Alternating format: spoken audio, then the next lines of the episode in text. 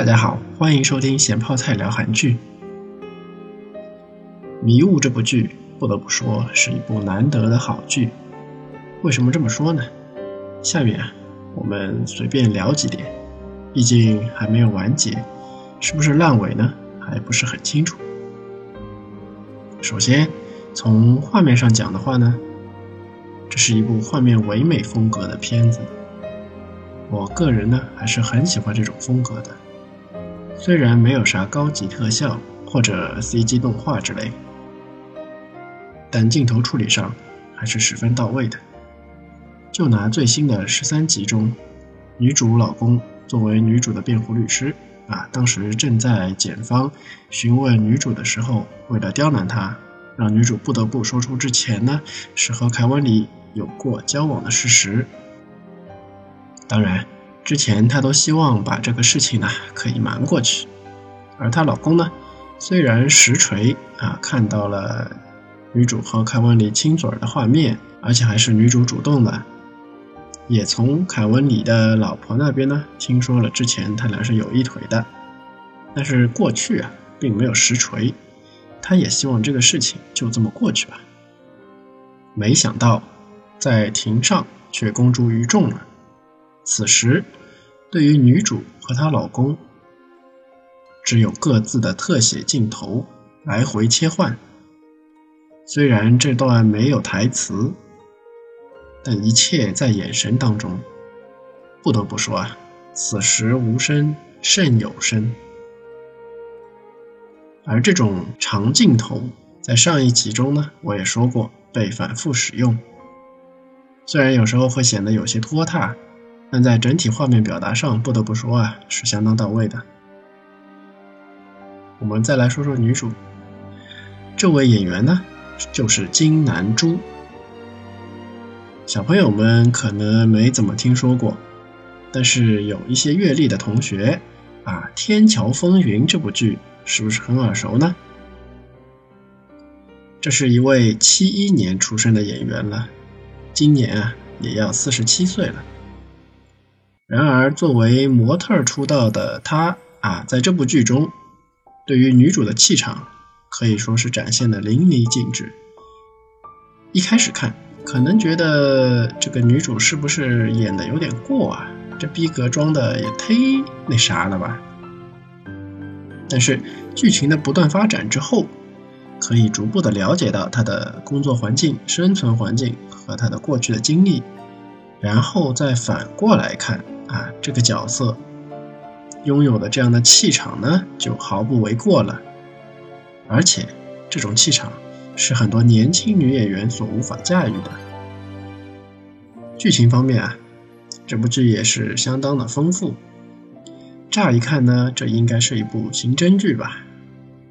然后再看，好像更多的是在讲办公室撕逼，看起来就是一部职场剧啦。新欢旧爱啊，自己的老婆是前女友的同学，还睡了前女友现在的同事，还想着睡前女友。那这么一看，这分明又是一部限制级片。再往后，斗争对象直指高层的一手遮天，目中无人，似乎这又是一部底层对上层进行斗争的剧。然而，真正的。啊，或者说暂时看上去是真正的故事呢，才刚刚浮出水面。这部剧讲的原来是媒体镇压，这种剧情呃以前也有过。讲韩国过去的话，一些涉及上层的丑闻，报纸不能登，电视不给上，报社、电视台呢都是被利益集团控制的。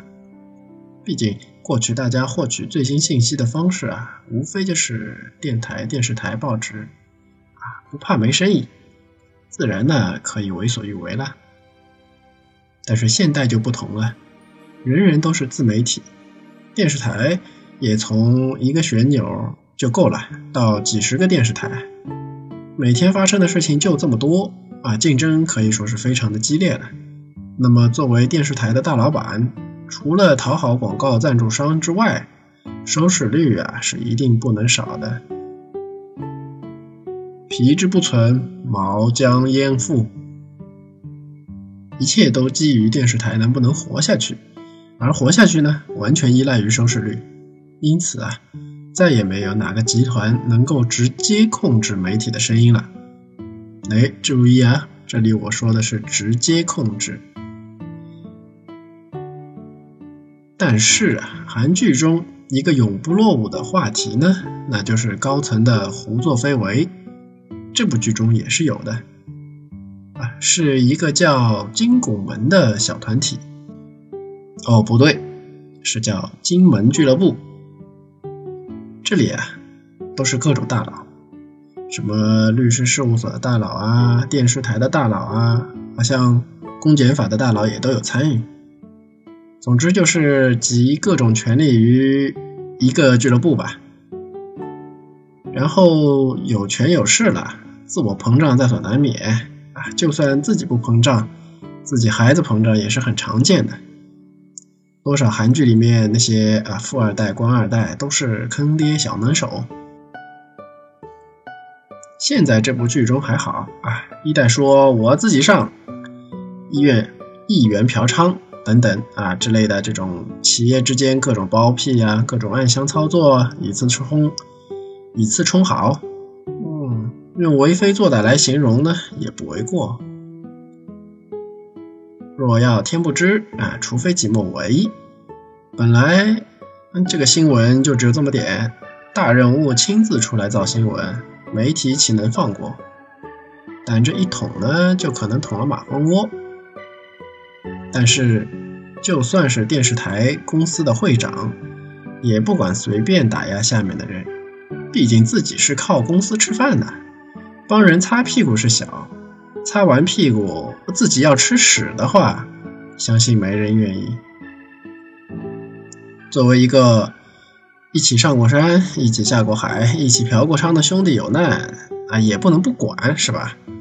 所以啊，什么律师啊、检察官啊、台长啊，一起联合起来啊，就整那个报新闻要事情的人，但是呢，又不能太直接。所以啊，就借着第一集中出现的那桩谋杀案的这个契机，狠狠的就把女主往死里整。检察长呢，在剧中也说了，这种人啊，起码要判十年啊！可见俱乐部成员对这个只是报新闻的女主啊，有多大仇多大怨了。说了这么多，至今啊，第一集这个案子。犯人究竟是谁，依然是云里雾里，可以说是一点头绪都没有。所以说，《迷雾》这部剧啊，是一部从小到大，官场、职场、情场、犯罪现场全都包含的一部剧情扑朔迷离的电视剧。说到剧情扑朔迷离，相信很多刑侦剧也给人这种感觉。但是有些刑侦剧呢，就实在是太烧脑了。本来看电视剧就是休闲娱乐的嘛，那，放松大脑。有些剧看起来啊，比上班做 PPT 还要消耗脑细胞，这种剧看起来就很累了。但是《迷雾》虽然剧如其名，但是并不是蒙着眼睛走迷宫啊，确实就像迷雾一般，很远呢看不见。不远的呢看不清，走近了呢发现和刚才看不清的时候想象的不太一样。一个个线索呢如此循环往复，既不需要消耗太多脑细胞，啊又能让你欲罢不能。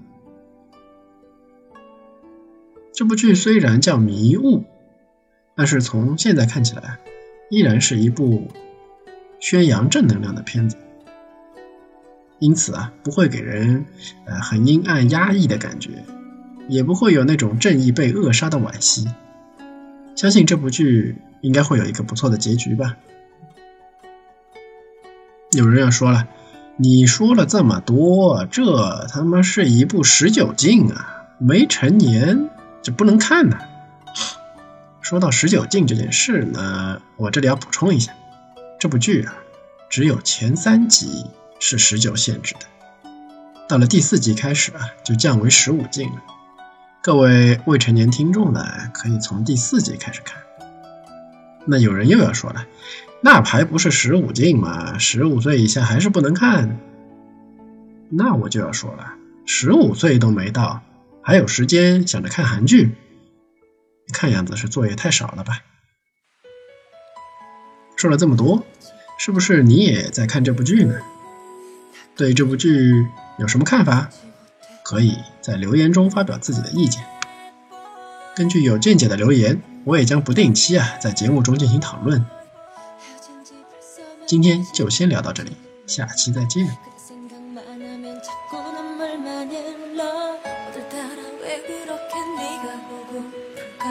창밖에 빗소리가 내 맘을 흔들